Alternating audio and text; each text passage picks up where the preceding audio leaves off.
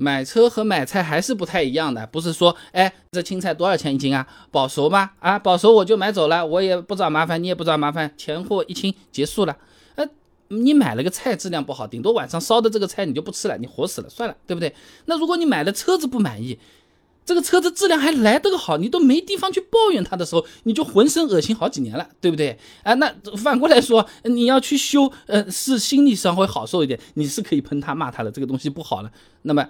什么大几千甚至上万的这些维修费损失的这些时间精力也是非常痛的，所以买车之前做点功课，看一看一些关键指标很有必要啊。首先最要紧当然看安全了啊，买车之前你可以去 C I A S I 官网，你看一下心仪车子的碰撞测试成绩。刚才那个什么东西，土话叫做中保研啊，哎，它呢是会对车辆的正面百分之二十五的偏置碰撞、侧面碰撞、车顶强度、座椅头枕，它是测试的，哎，然后结合成绩呢，给出一个车内成员安全指数啊。但是我们不能只看这个总成绩的啊，因为具体到每个项目上，某些车型的个别项目啊，它的确有可能会存在一定的短板，虽然总分不差啊。你比如说二零二零款奔驰 A 和二零二零款皓影啊，虽然它们总体呢车内成员安全指数都是优秀。G 就是 good 啊，哎，但是奔驰 A 的侧面碰撞成绩呢是良好 A，哎，这皓影的百分之二十五偏置碰撞和侧面碰撞成绩呢也只是良好 A，哎，这个是因为啊，他们的车内成员安全指数整体评价规程上有写到的，正面百分之二十五偏置碰撞和侧面碰撞在良好这个 A 以上的，车顶强度和座椅头枕评价均为优秀的，哎，这总的加起来就可以令之为优秀了，你就这么记啊，不用那么复杂的，就是。我们以为它总评叫优，那么每一项就叫优优优，是不是？不是的，它总评叫优，它是优优良良加在一起也可以叫优，哎，你就记这个东西就好了。细项要看它的良是哪一个啊？那当然了，中保研不是对所有的车子都进行测试过的啊。你比如说销量比较好的什么呃轩逸、朗逸，它就没撞过啊。这个时候我们就要根据其他的指标来判断安全性了啊。那土话这么听听啊，气囊个数。一般情况下是越多越好的啊。那正面安全气囊两个，前排侧面侧气囊两个，头部气帘两个，这些已经比较基本了啊，一共六个了，对吧？那像是刚才讲到的什么朗逸啊、轩逸啊，二零二二款全系呢都把这些气囊都给配齐了啊。还有一些车型呢，还有什么后排侧气囊、膝部气囊、副驾坐垫气囊，哎，这些都有都是好的，多多益善啊。那么除了气囊个数，我们还可以看的另一个指标是什么？钢材强度啊！重庆理工大学王鹏有篇硕士论文找到了，分享给你看一下啊。百分之二十五正面小偏置碰撞下，某车型车身结构和约束系统仿真研究上面，他做了个模拟啊。在百分之二十五正面小偏置碰撞测试当中呢，一开始 A 柱门槛边梁用的是两根三百四十兆帕的，两根四百十兆帕的钢材，测试成绩差啊。然后呢？你看啊，刚才三百四百，对不对？他给你改成直接就是一千两百兆帕的钢材，哎，这就猛了。这一千两百兆帕什么概念啊？相当于你一根手指头上往上顶顶八台帕萨特，哎，就是这么个强度啊。那一千两百兆帕上了，啪，这么一撞，就是成员舱变形明显减少，A 柱弯折减少，对成员的保护效果显著，成绩直接提升到良好了。你看。同样都叫钢，我们手敲敲手都是会痛的，撞起来可是相差大了。三百四十兆帕和一千两百兆帕不好说了啊。正面碰撞的时候，这些关键位置的钢材强度越大，成员就越安全。某些意义上来说，比气囊还要重要一点的。那现在啊，不少车型的官网宣传页面都有介绍的。哎，你要关注的就是，哎，厂家他对于什么高强度钢的定义。不同说法都不一样的。我是个人啊，是比较推荐你就看多少兆帕，因为现在这个营销学啊，真的是也越来越厉害了。高强度钢、超高强度钢、极限强度钢、超极限强度超高钢。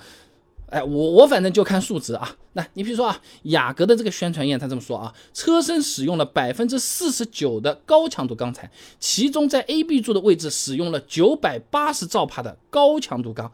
再比如说马自达三，宣传院说自己用了百分之六的一千八百兆帕的超高强度钢，百分之五的一千三百十兆帕的超高强度钢。你看，就看兆帕，兆帕这个数高，这一般这个钢是比较不错的。然后它不是有宣传册的吗？这钢在什么位置？你说放在车屁股，那意义又不大啊。一般是车头和保护我们驾驶室的啊。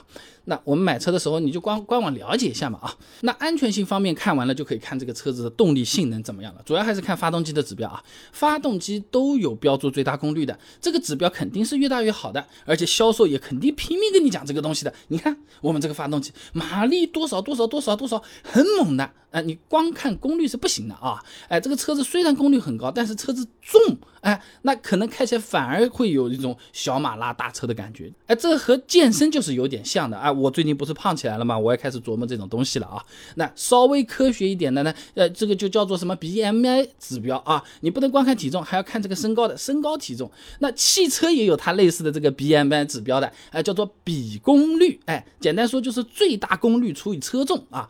爱卡汽车呢对比功率它有个分级的，呃，零到四十千瓦每吨叫做微弱，四十到六十千瓦每吨呢叫做小马拉大车啊，六十到八十千瓦每吨呢适中，八十到一百千瓦每吨呢大马拉小车，一百千瓦每吨再往上就是强劲、猛、牛、厉害，哎，anyway，反正就是猛啊。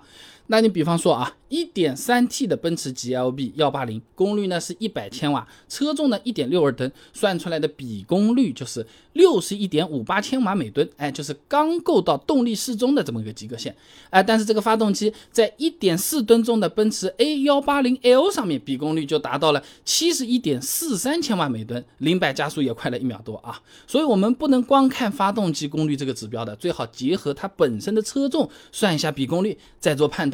这个时候各位。朋友，你想想，你用钢多还是用铝多，是不是动力性能都不一样啊？重量都有影响啊。那除了功率之外嘛，发动机的这个最大扭矩转速，哎，对我们用车还是会有影响的啊。我们平常市区里面代步，不可能每个红绿灯都是油门踩到底，咵一拉啊，这么冲出去的？七千转、七千两百转、七千五百转，不太会的啊。那我们要看。它大概在什么情况下能够达到比较好的扭矩，或者它的最大扭矩是几转来的？